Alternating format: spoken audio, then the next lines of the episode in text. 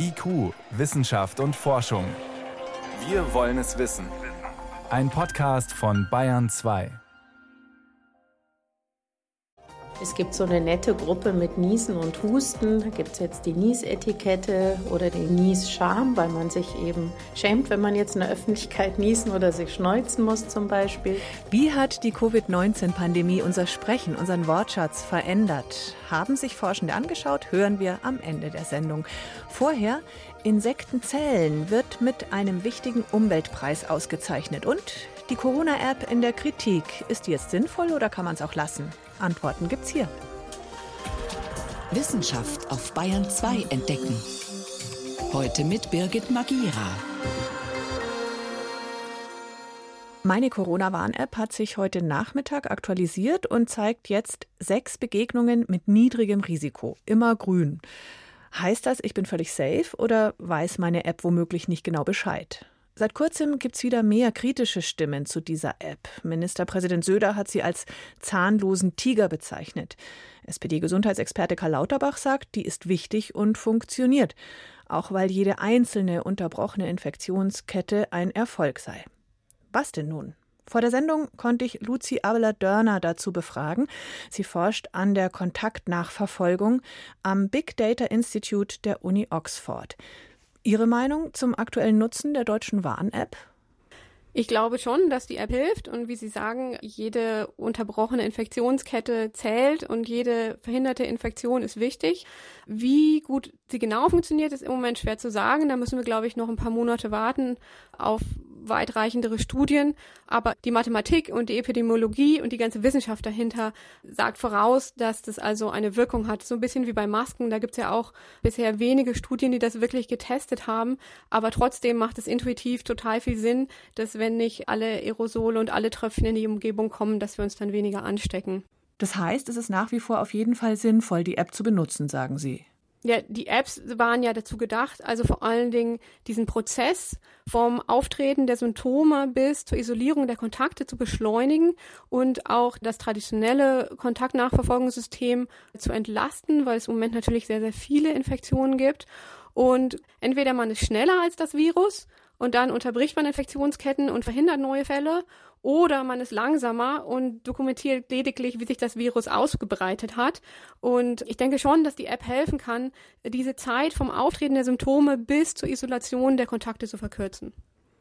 Trotzdem ist genau da auch Kritik. Zum Beispiel sind es anscheinend nur zwei Drittel aller positiv getesteten App-Nutzer, die dann auch ihr positives Testergebnis aktiv einspeisen. Abgesehen davon, dass auch noch viel mehr diese App überhaupt nutzen könnten. Ja, das ist so ähnlich wie bei der Maske. Wenn man sie in der Tasche hat, dann hilft es nicht. Man muss sie schon ordentlich aufsetzen. Wie gesagt, es geht um diesen Zeitraum zwischen dem Auftreten der Symptome bis zur Isolation der Kontakte. Und deswegen ist es halt eben zum Beispiel ganz, ganz wichtig, dass die Leute sich direkt beim Auftreten Symptomen, direkt, wenn sie Fieber bekommen, wenn der Husten einen Tag dauert, wenn sie Geschmackssinn und Geruchssinn verlieren, direkt um einen Test bemühen, um diese Phase, bevor die App überhaupt zum Einsatz kommt, so kurz wie möglich zu halten und eben auch danach, wenn sie ein positives Testergebnis erhalten, das direkt in die App einzuspeisen, damit mhm. dieser Zeitraum möglichst kurz gehalten wird, möglichst kürzer als 48 Stunden. Wenn man bei vier bis fünf Tagen angelangt, dann läuft man dem Virus tatsächlich nur noch hinterher. Abgesehen von der Nutzung und Bedienung, die wir noch verbessern können, was kann man denn an der Technik der App verbessern oder an der Funktionsweise oder anderen Tools, die es vielleicht noch braucht, um die attraktiver zu machen? Ich glaube, dass sozusagen von der Schnittstelle aus, dass man sicher noch verbessern kann, wie genau das gemessen wird, welche Leute in Kontakt gekommen sind. Da würde ich auch die Entwickler in den Ländern, würde ich empfehlen, da weiter mit Google und Apple in Kontakt zu bleiben und darauf zu dringen, dass das weiter verbessert wird. Was die nationalen Apps angeht, da könnte man zum Beispiel gibt es in Großbritannien diese zweidimensionalen Strichcodes, diese QR-Codes, mit denen man sich in Restaurants oder Museen oder teilweise auch in Arbeitsplätze einchecken kann. Und wenn sich Infektionen an einem bestimmten Ort häufen, dann kann die lokale Gesundheitsbehörde gucken, ob es sich um ein Superspreader-Event handelt. Das heißt, man bräuchte an mehreren Plätzen und Orten diese QR-Codes, äh, die man dann scannen kann und dann weiß die App auch mehr, wo ich mich wie lange aufgehalten habe? Ja, das weiß nur das Telefon. Das geht auch nicht auf einen zentralen Server. Aber wenn man dann von einem manuellen Contact Tracer angerufen wird in Großbritannien, dann wird man gebeten, das vorzulesen und die können das dann sozusagen abgleichen. Und wenn dann an einem Tag zehn Leute sagen, sagen, sie waren im selben Restaurant, dann kann man das eben weiter verfolgen. Was können wir noch von anderen ausländischen Apps lernen für die deutsche App? Was können wir uns abschauen? Ich habe gehört, dass in Frankreich jetzt gerade eine neue App vorgestellt wurde, dass man sozusagen schon eine Vorwarnung schicken kann. Also dass man direkt, wenn man Symptome hat, die App aktivieren kann und sozusagen die Ampel auf gelb schalten kann, noch nicht ganz auf rot. Das passiert dann erst, wenn der Test kommt, sodass aber die Kontakte wissen, dass sie mit jemandem in Kontakt waren, der Symptome hat und der möglicherweise bald positiv testet, in der Hoffnung, dass diese Leute dann äh, ihr Verhalten dementsprechend modifizieren können. Es würde natürlich diese Zeit verkürzen und einen wertvollen Tag oder vielleicht sogar wertvolle zwei Tage, bis das Testergebnis kommt, abschneiden und vielleicht fährt man an dem Wochenende dann nicht die Großeltern besuchen zum Beispiel. Bei Datenschutz einerseits, Infektionsschutz andererseits ist der Vorschlag auch mehr auf Freiwilligkeit zu setzen. Vielleicht brauche ich nicht 16 Millionen User, die alle ihre Daten preisgeben, wo sie wann waren. Könnte man da ansetzen? Genau, wenn man das vielleicht in, in einer Firma macht oder mit Freiwilligen. Es gibt natürlich auch Apps zum Beispiel in Indien, wo deutlich mehr Daten gesammelt werden. Vielleicht kann man auch mit den indischen Behörden kollaborieren und fragen, was seht ihr denn eigentlich? Seht ihr denn wirklich, dass die Leute sich anstecken, wenn sie zwei Meter und 15 Minuten in miteinander Kontakt waren? Oder muss es ein Meter sein, lang vielleicht schon zehn Minuten? Sind es vielleicht mehr 20? Das muss man mal gucken. Ich denke, da wird sich in den nächsten Monaten viel tun. Wir alle hoffen natürlich, dass die App gut funktioniert. Und es ist natürlich immer noch eigentlich eine sehr bequeme Möglichkeit, das Virus zu bekämpfen. Es ist viel weniger einschneiden in das Privatleben als Lockdowns, als Restaurants, die zu sind, als Sportvereine, die nicht öffnen können. Von all den Infektionsschutzmaßnahmen, die wir so ergreifen, was schätzen Sie, welchen Anteil hat daran eine funktionierende Nachverfolgungs-App? Wir haben so ein mathematisches Modell, mit dem wir die App in Großbritannien simulieren, aber ich denke, dass die Ergebnisse auch auf Deutschland übertragbar sind, da auch Deutschland eine ähnliche Bevölkerungs- und Haushaltsstruktur hat. Und es zeigt sich, dass die App, jetzt alle Leute die App benutzen, die ein Smartphone haben, dass R um etwa 0,3 bis 0,4 vielleicht sogar gesenkt werden kann. Das macht jetzt keinen riesen Einfluss auf die Epidemie, wenn man von, von R gleich 2 auf R auf 1,6 geht, aber es macht natürlich einen enormen Unterschied, wenn man von R 1,2 auf R, R gleich 0,8 geht, weil das den Unterschied macht zwischen einer exponentiell anwachsenden und einer Epidemie, die sich gerade ausläuft. Unsere Modelle zeigen aber auch immer wieder, dass es nicht die eine perfekte Lösung gibt, dass wir alles brauchen, um ein möglichst normales Leben auch unter Corona-Bedingungen aufrechtzuerhalten. Aber die gute Nachricht ist auch, dass wenn das alle Leute machen, dass wir die Epidemie zumindest in den Modellen kontrollieren können. Luzi Abeler-Dörner arbeitet an der Kontaktnachverfolgung mit Apps am Big Data Institut an der Uni Oxford. Vielen Dank für diese Einordnungen. Alles Gute. Dankeschön. Tschüss.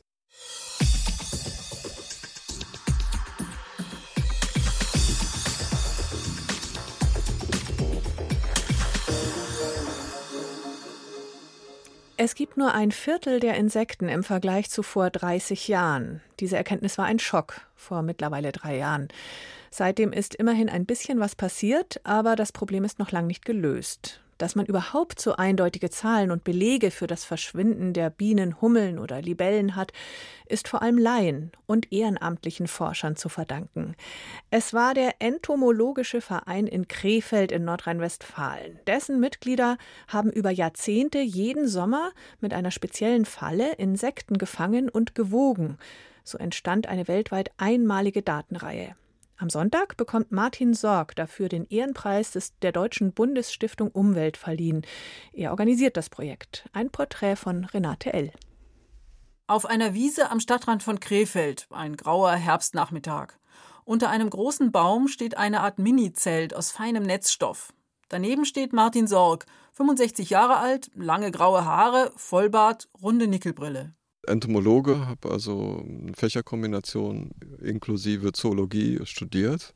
Aber das ähm, Besondere hier an der Situation in Krefeld, also auch was den entomologischen Verein betrifft, ist halt eine relativ hohe Zahl von Entomologen, die das in erster Linie aus Interesse betreiben, manche auch beruflich, aber eben auch, weil sie halt ein sehr hohes Interesse an der Sache haben, es halt auch in ihrer Freizeit äh, betreiben. Martin Sorg arbeitet freiberuflich, unter anderem für den Verein. Nur ein Drittel der gut 60 Mitglieder sind wie er studierte Biologen. Die meisten haben sich ihre Spezialkenntnisse in der Freizeit angeeignet. Gerade im Naturschutz sind solche Bürgerwissenschaftler hoch respektiert. Im Verein gibt es Experten für einzelne Insektengattungen, denn gerade bei der Artbestimmung der zum Teil winzigen Tiere braucht man Spezialkenntnisse, die keine Uni unterrichtet. Insektenfallen, wie auch eine unter dem Baum steht, sind das wichtigste Werkzeug der Insektenforscher. Kleine asymmetrische Netzzelte, unten grau, oben weiß. Am höchsten Punkt befinden sich zwei Kunststoffflaschen. Wir bauen diese Fallen selbst seit 1982, immer nach dem gleichen Schnittmuster. Die Standardisierung ist wichtig, wenn Sie Standorte halt oder Untersuchungen vergleichen wollen. Das Prinzip ist, dass Tiere mehr oder weniger zufällig in diese Konstruktion hineinfliegen und Fluginsekten fliegen, wenn sie gegen ein Hindernis fliegen, in allererster Linie ziemlich unmittelbar nach oben und zu einem helleren Punkt. Und wenn Sie den Fangkopf nach Süden ausrichten, dann ist da halt auch der hellste Punkt. Sobald wie die Tiere sich in der oberen Flasche befinden, fallen sie normalerweise irgendwann wegen der Alkoholdämpfe nach unten und landen dann in dem flüssigen Alkohol und damit ist das Insekt konserviert. Diese Konstruktion war die Voraussetzung für den Langzeiterfolg des Projekts, erzählt der Entomologe im beginnenden Regen. Die Insekten, die in die Flaschen fallen, werden regelmäßig eingesammelt und aufbewahrt für die weitere Forschung.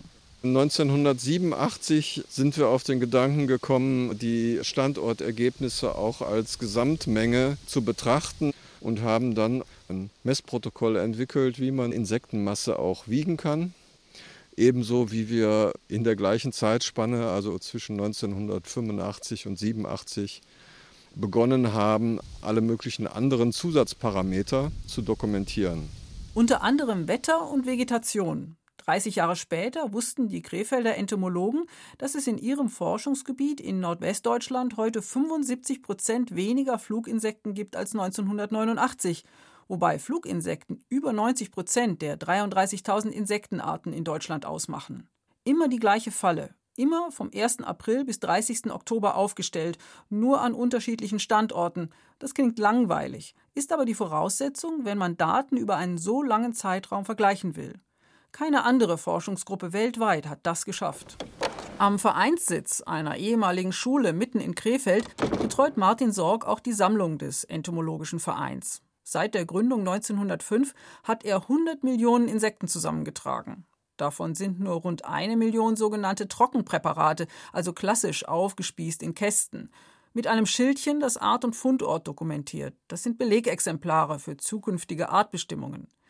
Die meisten Insekten sind in Alkohol konserviert, was man auch gleich riecht. In einem ehemaligen Klassenzimmer mit großen Tischen, Bücherregalen bis zur Decke und gemütlichen Sesseln erzählt Martin Sorg, wie der Verein seine Fallenforschung so lange durchhalten konnte. Auslöser sind immer Einzelprojektvergaben von Behörden über das Bundesamt für Naturschutz ähm, in der Kooperation mit Universitäten. Eine sehr, sehr hohe Zahl dieser Untersuchungen sind Kooperationsprojekte. Die Daten des Vereins fanden außerhalb von Fachkreisen lange keine Beachtung. Bis zu der Veröffentlichung vor drei Jahren, durch die endlich alle wussten, warum auch nach mehrstündigen Autofahrten im Sommer die Windschutzscheibe sauber bleibt. Und was ist der Grund dafür?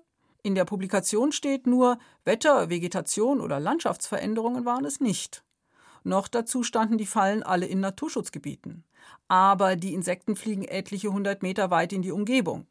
Martin Sorg lässt sich zu keiner Aussage hinreißen, die er mit eigenen Daten nicht belegen kann. Nur so viel.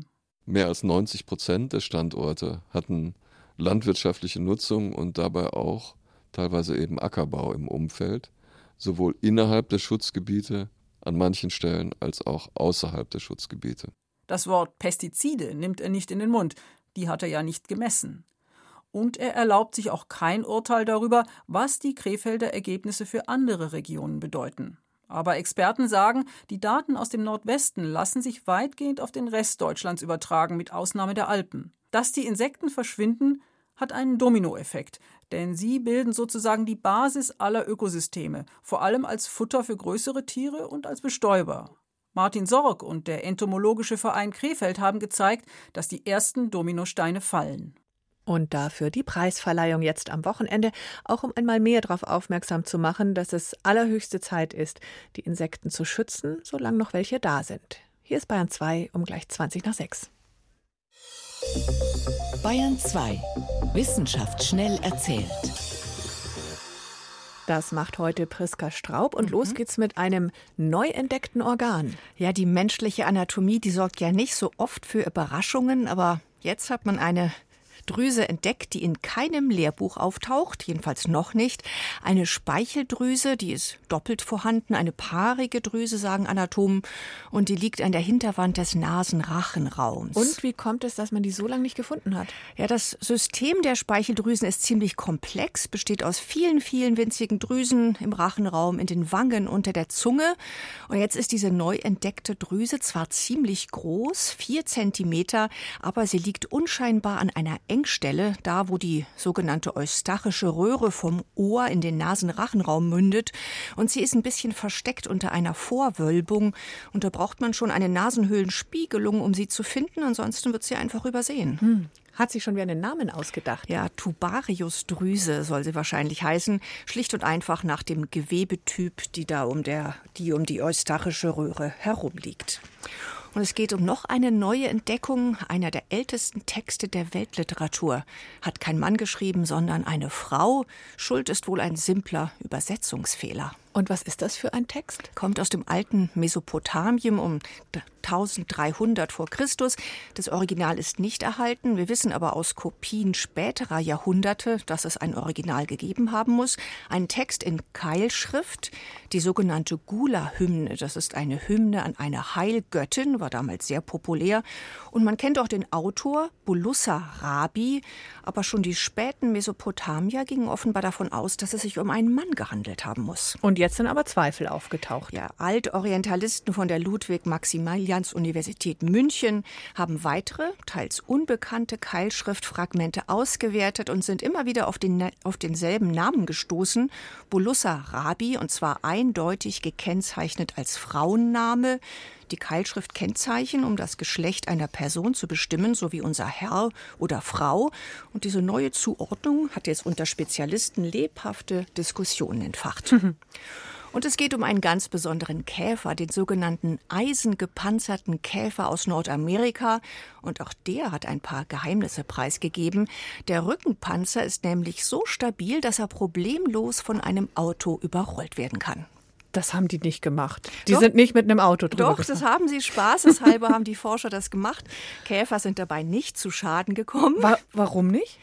Ja, weil der Panzer, der besteht aus verschiedenen Schichten und die greifen so clever ineinander wie Teile eines Puzzles. Das heißt, sie können sich gegeneinander verschieben und sogar punktuell nachgeben und das gibt dann einen Stoßdämpfereffekt sozusagen. Die mhm. Belastung wird also optimal verteilt, ohne dass irgendetwas auseinanderbricht. Da blättert dann höchstens mal was ab vom Panzer. Kleinen Nachteil hat das für den Käfer. Die festen Deckplatten, die lassen sich nicht öffnen. Der Käfer kann also nicht fliegen. Trotzdem, die Forscher denken, das Konstruktionsprinzip könnte von Interesse sein, zum Beispiel für die Raumfahrt. Mhm. Das war Priska Straub über die neu entdeckte Tubariusdrüse, über Bulussa Rabi, die Frau, die die Gula-Hymne geschrieben hat, und den eisengepanzerten Käfer, der es mit jedem Auto aufnehmen kann. Vielen Dank. Gern. IQ, Wissenschaft und Forschung gibt es auch im Internet. Als Podcast unter bayern2.de. Maske, Homeoffice, Ellbogenbegrüßung, der Alltag ist wirklich anders mit Corona. Und nicht nur der Alltag, auch Sprache und Wortschatz haben sich durch das Virus verändert. Mannheimer Wissenschaftlerinnen und Wissenschaftler haben das jetzt in einer neuen Studie untersucht und teils Überraschendes gefunden. Bayern 2 Reporterin Lisa Sophie Scheurell berichtet. Quarantänealben, Corona-Romane. Was bleibt Künstlerinnen? Bayern-Profi Serge Gnabry positiv getestet. In allen Lebensbereichen hat Corona inzwischen Einzug gehalten. Das zeigt sich auch in der Berichterstattung. Sascha Wolfer vom Leibniz-Institut für deutsche Sprache und sein Team untersuchen schon länger die Verwendung von Sprache in den deutschen Medien.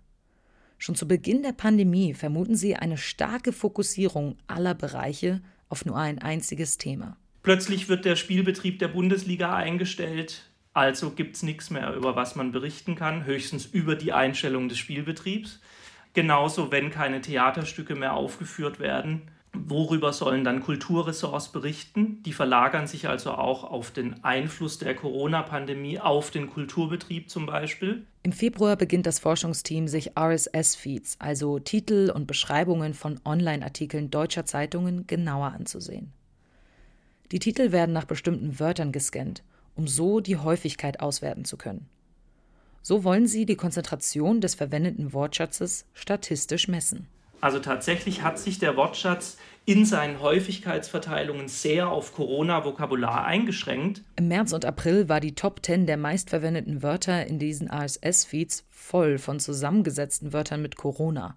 Zum Beispiel Corona-Pandemie, Coronavirus oder auch Corona-Krise. Insbesondere in Woche 11 des Jahres ist es ganz extrem. Da ist Coronavirus vereint extrem viel Häufigkeit auf sich als Wort selbst zur Zeit der Black Lives Matter-Bewegung war Corona auf Platz 1 der meistgenannten Wörter in den RSS-Feeds, sogar noch vor George und Floyd. Die ersten Vermutungen der Forscher bestätigen sich also. Allerdings haben sie zu Beginn ihrer Forschung noch eine zweite Hypothese aufgestellt. Die zweite war, wenn das jetzt so ist, dann sollte es aber auch, wenn die Pandemie wieder abklingt, auch dieser Effekt wieder abklingen. Die Themen sollten wieder weiter werden und das Interessante ist, die Expansion, die ging tatsächlich viel schneller. Das bedeutet, lange bevor die Zahlen der Corona-Fälle in Deutschland gesunken sind, gab es in den Medien wieder Platz für andere Themen. Die starke Einschränkung auf Corona ist nur von Mitte März bis Mitte April messbar. Ab Mitte April geht die Ausweitung des Wortschatzes wieder zurück auf einen Stand wie vor Corona.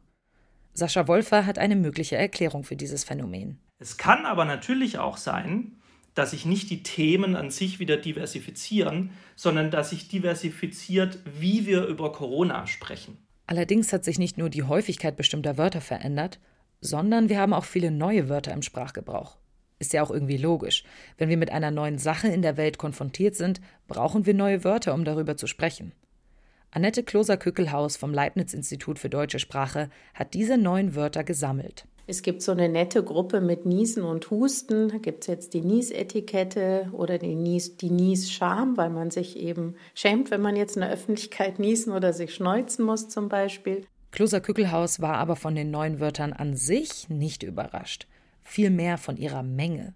Na, wir haben jetzt etwa so knapp 1000 gesammelt und das ist für den Zeitraum, in dem wir das machen, nämlich seit März ungefähr, mehr, als wir jetzt zu anderen Themen im gleichen Zeitraum gesammelt haben. Wir sammeln ja immer neue Wörter und im Verhältnis ist es nur ein Bruchteil zu dem, was rund um die Corona-Pandemie hochgekommen ist.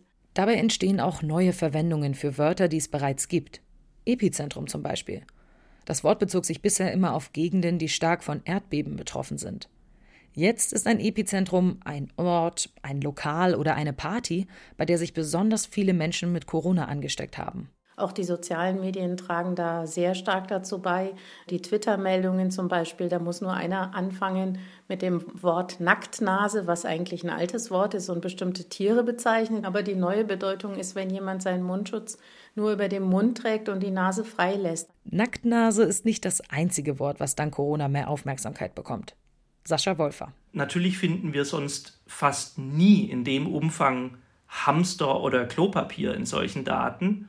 Und plötzlich war das natürlich der Fall. Also alle solche Diskussionen schlagen sich unmittelbar in den Nennungen nieder. Für Sascha Wolfer geht es jetzt praktisch in die zweite Runde. Die Corona-Zahlen steigen in Deutschland wieder stark. Er ist also gespannt, ob sich das auch in den RSS-Feeds so wie im April widerspiegeln wird. Das Virus hat sogar unseren alltäglichen Wortschatz infiziert. Kein Wunder, wenn man so oft drüber spricht. Aber nicht drüber reden und mit den eigenen Sorgen allein bleiben ist ja auch keine gute Lösung. Sprachforscher Sascha Wolfer, der gerade zu hören war, ist übrigens auch auf dem Zündfunk-Netzkongress. Davon gibt es hier in Bayern 2 gleich noch mehr zu hören in zehn Minuten. Vorher ist aber Radio Mikro dran. Und das war's mit IQ Wissenschaft und Forschung. Danke fürs Zuhören, sagt Birgit Magira.